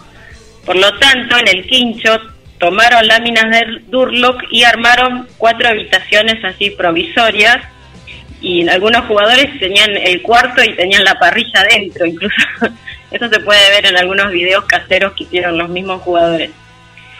Fue el primer seleccionado en llegar a México el 14 de mayo del año 86, un mes antes para poder acostumbrarse a la altura. La selección estaba dividida entre los que bancaban a muerte a Bilardo, como Ruggeri, Justi, Burruchaga, y los que aceptaban por obligación sus ideas tácticas, como el mismo Pasarela, Valdano, Bocini, porque muchos jugadores se quejaban de las obsesiones que tenía Bilardo, el juego que planteaba, decían que era muy esquemático, que planificaba todo, que les hacía ver cinco horas de partidos en VHS de los rivales, que practicaba por horas los corners, los laterales, todo practicaba. Y decían que era difícil de entender y los que los volvía locos con las indicaciones y empezaron a surgir fricciones de por esto, por estas eh, estos desencuentros con Bilardo y algunas fricciones personales entre Maradona y Pasarela que llegaron a, enfrentarse y casi ni se hablaban. Y Pasarela, que era el capitán, tuvo un desgarro y después tuvo una intoxicación por un virus en el agua que se conoció como la maldición de Moctezuma. Entonces el capitán pasó a ser Diego, Diego Maradona. Los jugadores pasaban el tiempo tomando mate y fumando en las habitaciones de la concentración cuando no entrenaban y tenían interminables cábalas, todas fomentadas por Bilardo. Por ejemplo, antes de entrar al estadio tenía que sonar un teléfono público en el vestuario y el único que lo podía atender era Brown. Brown es otro jugador que falleció de la selección y en el micro rumbo a la cancha escuchaban siempre música de Rocky, algo de Bonnie Tyler y algo de Sergio Denis. Esa era la música que escuchaban siempre cuando iban a, los partidos. Y en esa época eh, también eh, ya Maradona se empieza a, figurar como un caudillo, como un líder, porque él y Valdano fueron los únicos dos jugadores, por ejemplo, que hicieron públicas sus, eh, su oposición a jugar eh, a las 12 del mediodía los partidos con el sofocante calor que hacía en México, porque era pleno verano, en junio, julio. Y tenían que jugar a las 12 del mediodía y, no lo, la, la, FIFA no los escuchó. Y Valdano dice, los futbolistas éramos como obreros, en realidad, éramos nos mandaban a trabajar y la FIFA lo decía, ellos eran los jefes, no, no nos daban ni bolilla. Porque recién en este mundial se empieza a gestar esa idea de el fútbol como un gran negocio, que es lo que Avalanche eh, eh, les decía. Cuando ellos se quejaban, Avalanche decía, no, yo lo tengo que transmitir hasta ahora el partido por todo el mundo por, por el horario, no porque lo veían también en Europa con cuatro horas de diferencia y en otros países con más horas de diferencia. Estaba todo eh, dado para la televisión y comercializarlo por televisión. Y se empieza, la televisión hace que eh, acá ya teníamos la televisión a color masivamente en los hogares y en todos lados. Entonces, por ejemplo, Valdano cuenta que Bilardo les decía, ustedes saben que para el partido inaugural en una escuela ya compraron una tele para que ese día en lugar de clase los chicos se pongan a mirar el partido y que eso a los jugadores les gustó muchísimo porque decían cómo la, infancia está tan marcada por estas cosas de, del fútbol, ¿no? De ver los partidos mundial y es una costumbre que quedó, porque yo desde ese entonces que después fui maestra, el día que hay mundial... No hay eh, clases, sí, es verdad. Sí, hay clases, pero vemos el partido. Claro, claro, sí, sí, pero sí, no hay clases normales. Sí, yo me acuerdo en, en la escuela mundial 94, ya era la secundaria y bueno, lo vimos en el aula magna, me acuerdo. Un, eh, televisor un televisor de 29 pulgadas, era re chiquito, Marina, para la cantidad de chicos, pero bueno, algo veíamos. Eso fue a partir de ese mundial, porque en el 82, el mundial de España, eh, me acuerdo que no, no había teles en las escuelas y solo podían tener la radio si la maestra te dejaba. Si la maestra te dejaba, podías escuchar la radio. Y aparte, acordate que era pasó por la el mundial eh, por la guerra de Malvinas, justamente el 82, ¿no? Era esa época, ¿no? Junio por ahí. Sí, no, ese, ese recuerdo también el que el mundial 82 estuvo pegado a la guerra de Malvinas, estuvo en la misma época. En, la misma época, sí. Los chicos desde combatientes escuchaban desde Malvinas los partidos entonces este mundial que siguió, por eso remarco lo de la alegría, ¿no? Porque era totalmente distinto a ese ambiente de tristeza que había en el 82.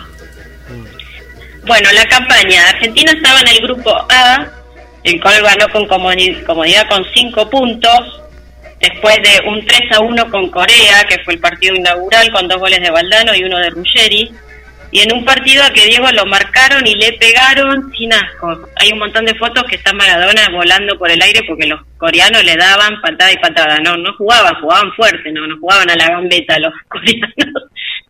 Y después vino el empate uno a uno con Italia, que era un gran candidato, con un increíble gol de Diego. Bueno, para mí eso es uno de los goles más lindos de Diego en ese mundial porque en el aire le pega la pelota, viene corriendo con una velocidad increíble por la izquierda eh, vuela porque salta y, de, ahí saltando le pega un pelotazo que si vos ves al arquero, el arquero apenas pone la mano, porque el arquero como vio que el ángulo estaba tan cerrado, dijo, esta pelota se va a cualquier lado. Y apenas pone la mano, ni siquiera se mueve el arquero y la pelota entró justo en el arco.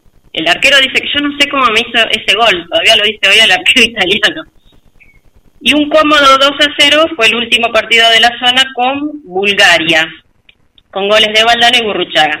Entonces la selección pasó a octavos de final contra Uruguay en un partido muy duro y complejo porque Uruguay era un gran candidato y éramos los rivales de, de acá de la zona del Río de la Plata. Y se ganó con un 1 a 0 con gol de Pasculi.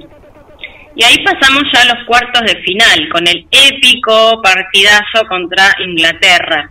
Hay un libro que está dedicado solo a este partido de fútbol. Eh, y de ahí saqué bastante data.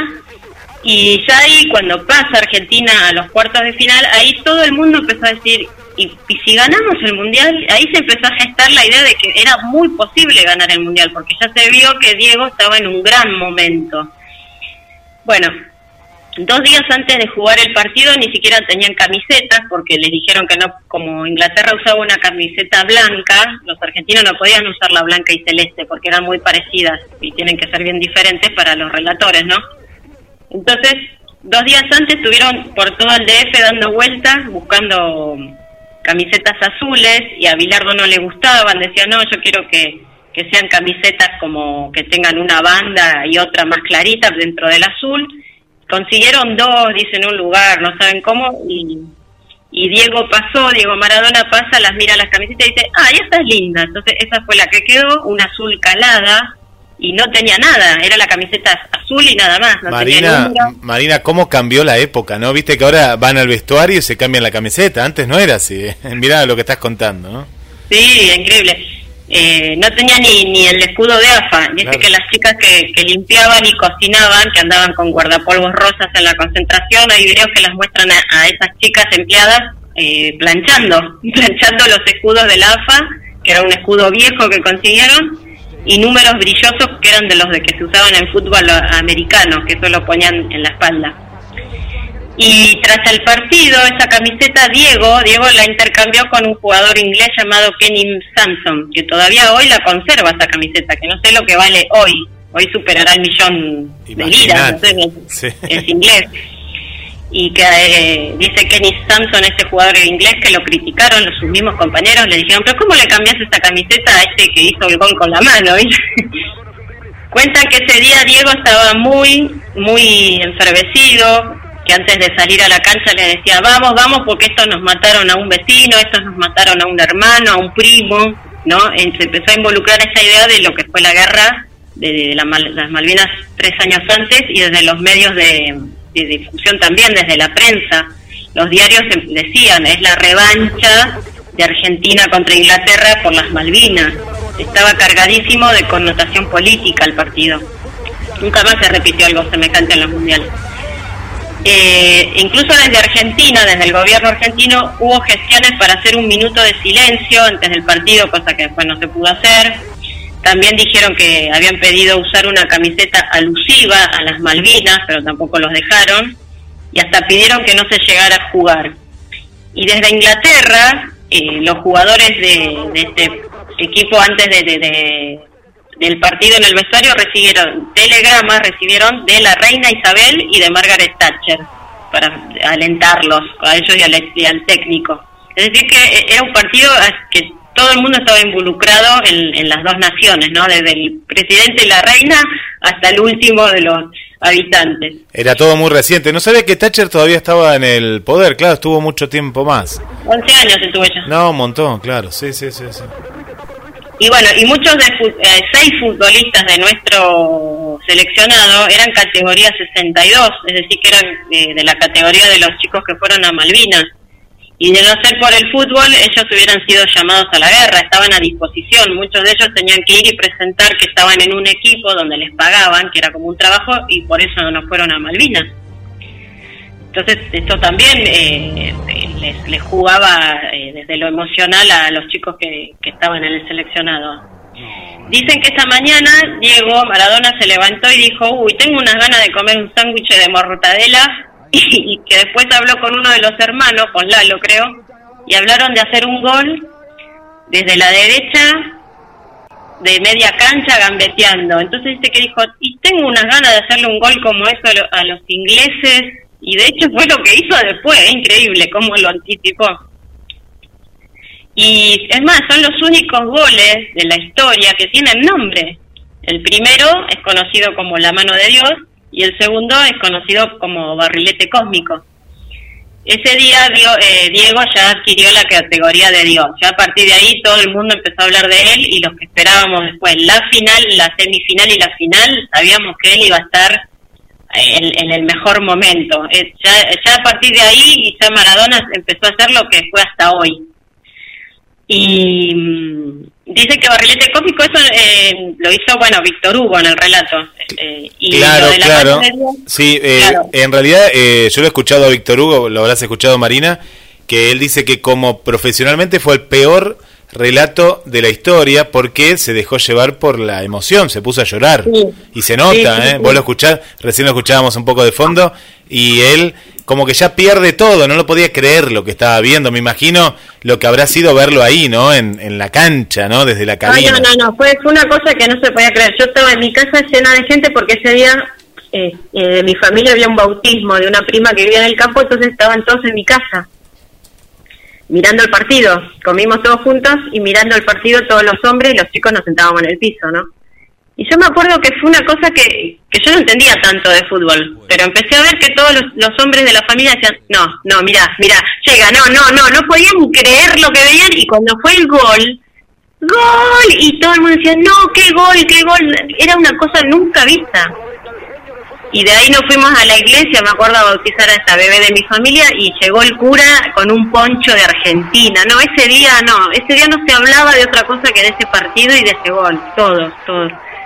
Y bueno, ahí vino entonces ya la... Ah, él iba a contar que la mano de Dios no lo dijo Diego, lo dijo un periodista. Un periodista después le pregunta, dice, ¿ese gol lo hiciste con la mano?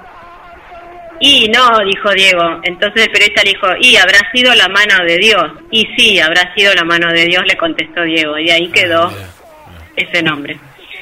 Después vino la, la semifinal con un, eh, con Bélgica, que era un equipo ganable. Y ahí Diego hace dos golazos también, con una rapidez, si vos lo volvés a ver también, viene por la izquierda, pero con una rapidez que no lo pueden alcanzar los jugadores de Bélgica, que eran unos rubios grandotes, y con una precisión increíble porque también desde fuera del área pega el pelotazo y es gol.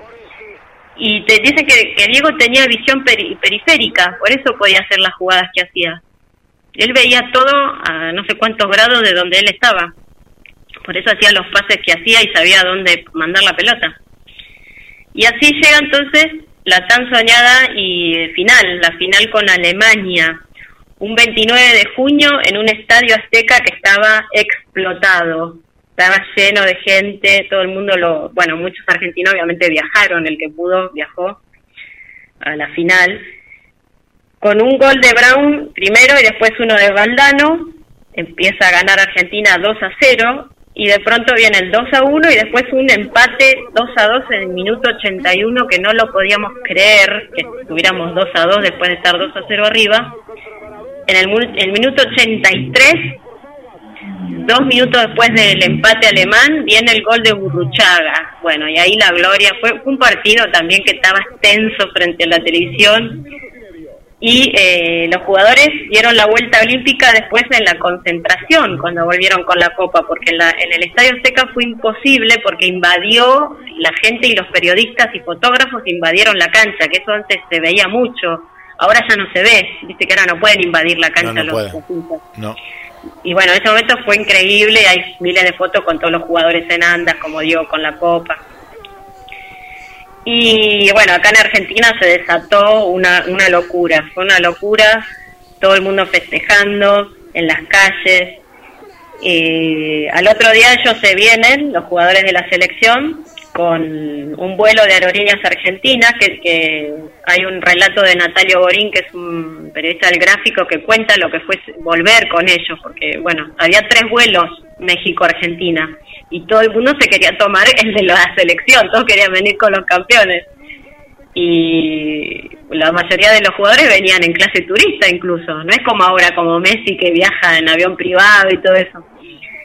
Y en, primera, por ejemplo, venían Grondona, los políticos de esa época que habían ido. En un momento dice que los, los jugadores argentinos que estaban como locos. Vos ves fotos, incluso está Galíndez fumando adentro del avión. y todos parados, todos, bueno, una forma que nunca más la vamos a ver, porque ahora no se puede viajar así tampoco.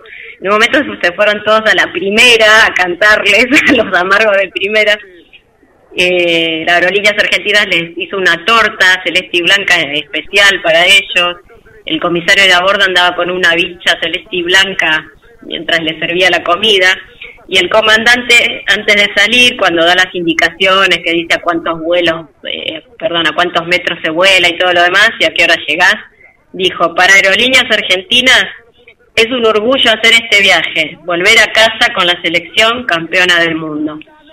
Y acá lo esperaban en Ezeiza ya un montón de gente y de Ezeiza al balcón de la Casa Rosada, que fue una fiesta transmitida toda en directo por todos los canales. Alfonsín les dio el balcón a la selección argentina. Alfonsín no se sacó ninguna foto en el balcón con ellos, no hizo uso político de eso, lo dejó que, que fuera una fiesta del pueblo y su selección. Y fue, bueno, inolvidable irrepetible y eterno como Diego. Así fue ese mundial. Eh, la película Héroes, si ustedes la ven, es una película documental que se estrenó ese mismo año, en diciembre del 86, en Navidad, el 25 de diciembre. Una película que fue hecha por la FIFA y por realizadores ingleses y que consagró a Diego en el cine de alguna manera. incluso le habían querido poner héroe al documental, solo en referencia a Maradona, pero después se dieron cuenta que iba a caer mal en los otros. Y porque en, esa época estaba Platini, ¿no, Mari? Platini en, Francia. Francesco en Uruguay, Rummenigge en Alemania, Lineker en, en, Inglaterra, Hugo Sánchez en México, Butragueño en España. Entonces, eh, todos esos que nombré también aparecen en la película Héroes. Pero Maradona, por ejemplo, tuvo cuatro cámaras que a medida que, en esto que yo les decía, cuando la Argentina empezó a ganar y a ganar, a ganar, llegó un momento que solo cuatro cámaras lo filmaban todo el tiempo a Diego por eso terminó siendo un documental sobre Diego, con locución de Michael Caine, el actor ese, Michael Caine, y el tema me da cada día más de Valeria Lynch. Y ese eh, documental aparte tiene el, la ola que nació en el Mundial de México, nació la famosa ola, que después se usa en todos los estadios, y el partido Brasil-Francia en cuarto de final, que es considerado uno de los mejores partidos en las historias de los mundiales, que se definió por penales, un partido increíble también es, eh, Héroes la estuvieron dando todo este fin de semana en encuentro. Bueno, y para terminar, les puedo contar el relato de, del mismo Diego, del gol a los ingleses, como él lo relató, como lo cuenta, como lo contó. El gol a los ingleses ya es un hecho cultural y un patrimonio de todos los argentinos. Nunca habrá nada igual, el gol nos sobrevivirá a todos, a nuestros hijos, a nuestros nietos y a todas las generaciones venideras. Diego lo contó así, Diego cuenta. El negro Enrique me la da lejos del arco. Tengo la suerte de encarar y ver a los ingleses que no me podían agarrar, no podían llegar a la pelota. Fenwick me quiere meter la mano, pero yo venía 100 por hora, a mí no me paraba nadie. Cuando voy a patear lo veo a Shilton, que me tapa todo el arco. Entonces le amago, se la juego cortita y queda despatarrado y la empujo. Y siento una patada que me rompió el tobillo, pero era tan grande la alegría del gol que no me dolió. Fue el gol soñado, no porque lo haya hecho yo. Y bueno, así lo contó Diego y, Diego yo lo voy a recordar siempre así, eh, un jugador increíble, más allá de su vida personal y todo lo que dicen. Eh, le mando un beso a Diego donde quiera que esté, gracias por todo y, y se lo dedico esta columna a mi papá, que lo tengo por suerte, y con mi papá vivimos muchas cosas lindas mirando fútbol, mirando a Diego. Y a dos compañeros de la escuela que me escribieron y me iban a escuchar hoy, eh, Mario, profe de gimnasia, y Fernando, profe de música, que son de mi, época, también tienen más o menos mi edad y, y, bueno, y queremos recordarlo así a Diego, con, con alegría y en su mejor momento. Qué lindo, Mari. Bueno, felicitaciones nuevamente por la columna número 100. Y si te parece, nos vamos con el tema justamente de Valeria Lynch. Me das cada día más, que bueno, eh, recuerda también a este momento y a, ese momento tan hermoso de, un mundial que va a ser único. Mirá, date cuenta que han pasado tantos mundiales, ¿no? Y bueno, fue el último que ha ganado la, Argentina hasta el momento y bueno, y ahí lo recordamos al más grande. Gracias, Mari. Gracias a ustedes, besos. Enrique Diego Armando Maradona, dos hombres, se le pone la maravilloso, está agrandado, está con toda la lucha, se va Diego, otro más, sigue Maradona, busca el área, está el segundo, va a tirar, va a tirar,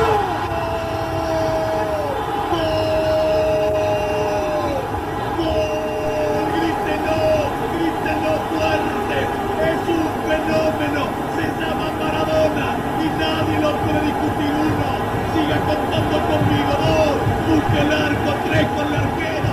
Diego, Diego Armando Maradona.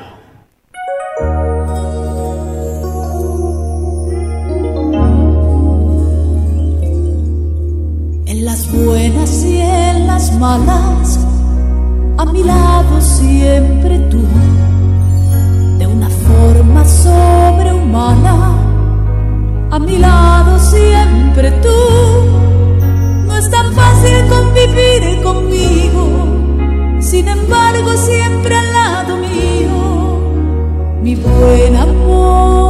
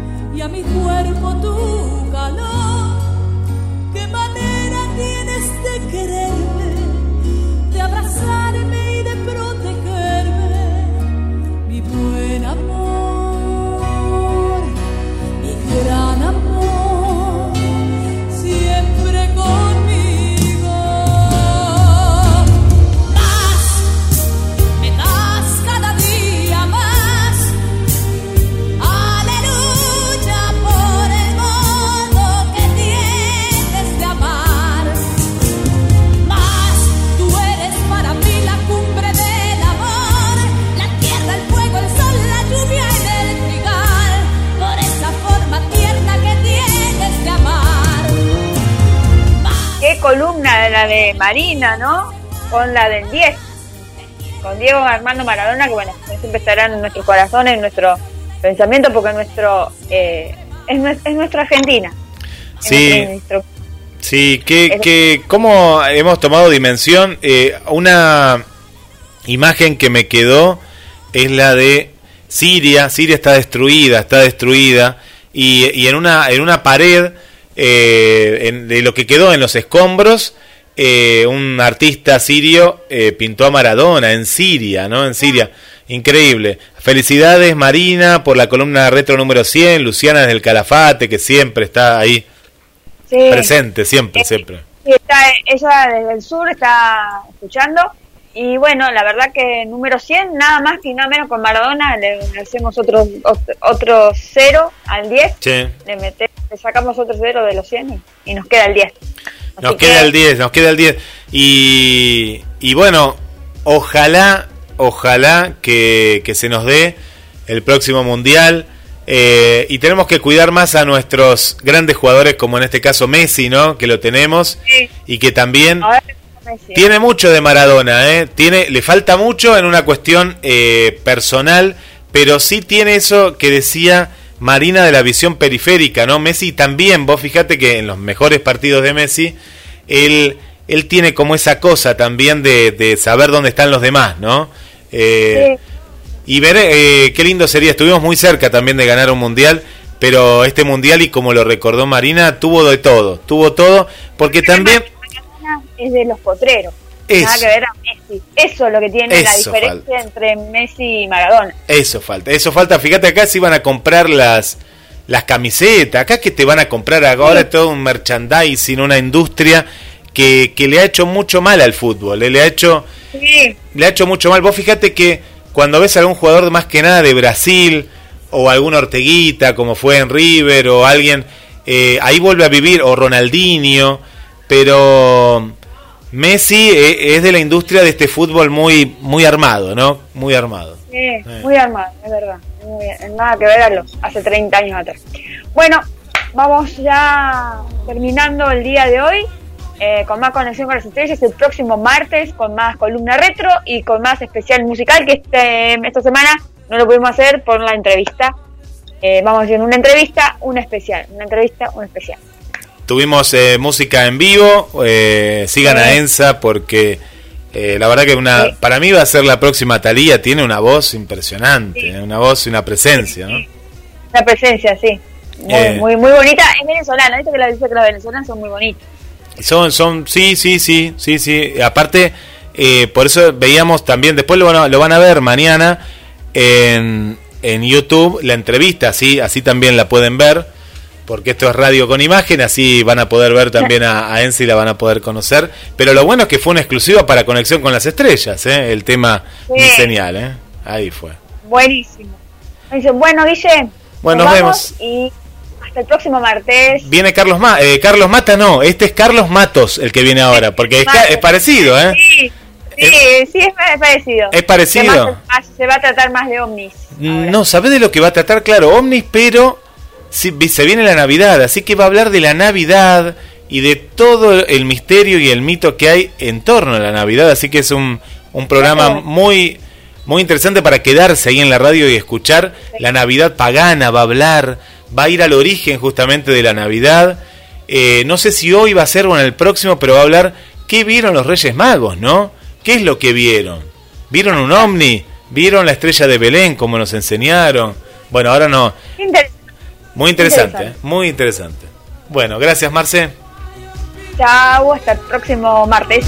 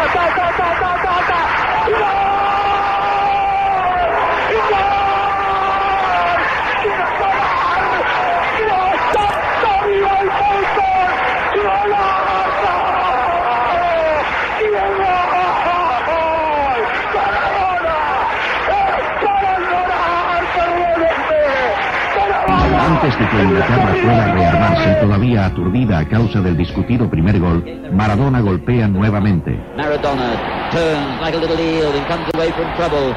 Little squat man comes inside Butcher, leads him for dead. Outside Fennec leads him for dead and puts the ball away. And that is why Maradona is the greatest player in the world. He buried the English defence. He picked up that ball 40 yards out. First he left one man for dead. First he went. It's a goal of great quality by a player of the greatest quality. La tribuna es hermosa de la verdad, como es un partido clásico entre Inglaterra contra Argentina. Pelota hacia atrás, la tiene Peter Shilton, el arquero inglés. Y ahora sí, tiempo apremia. Inglaterra se ve abajo en el marcador. Samson hace una pantalla Persley, arrancó tarde Lineker y sale con la pelota finalmente Argentina para el talonazo de Burruchaga. La habilidad de este jugador Héctor Adolfo Enrique seguía con la pelota allá el equipo de Argentina y finalmente la pelota hacia atrás para el arquero Peter Shilton cuando se estaba pidiendo un fuera de lugar que el abanderado no marcó.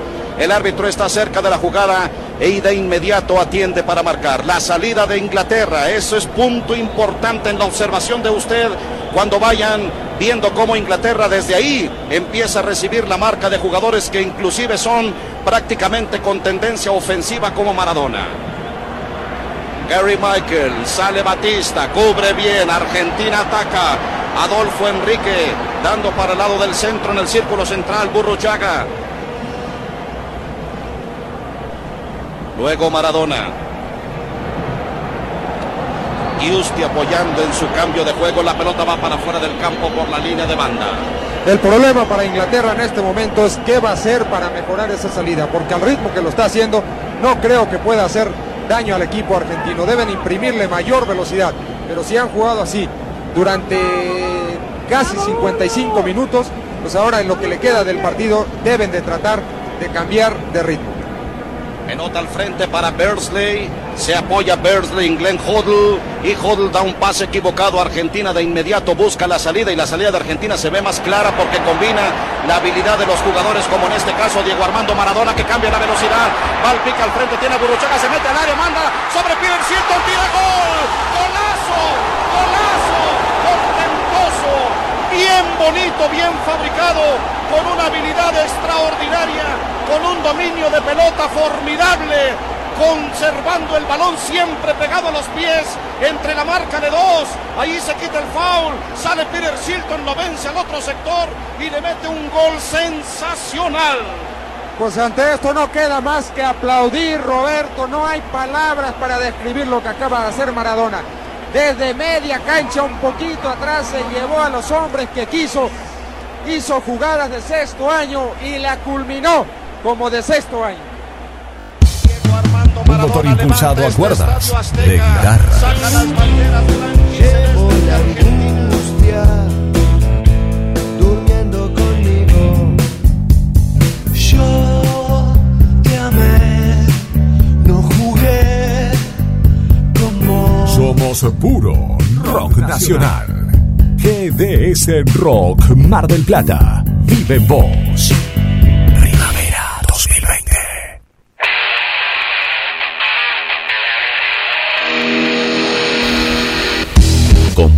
Trabajo marplatense.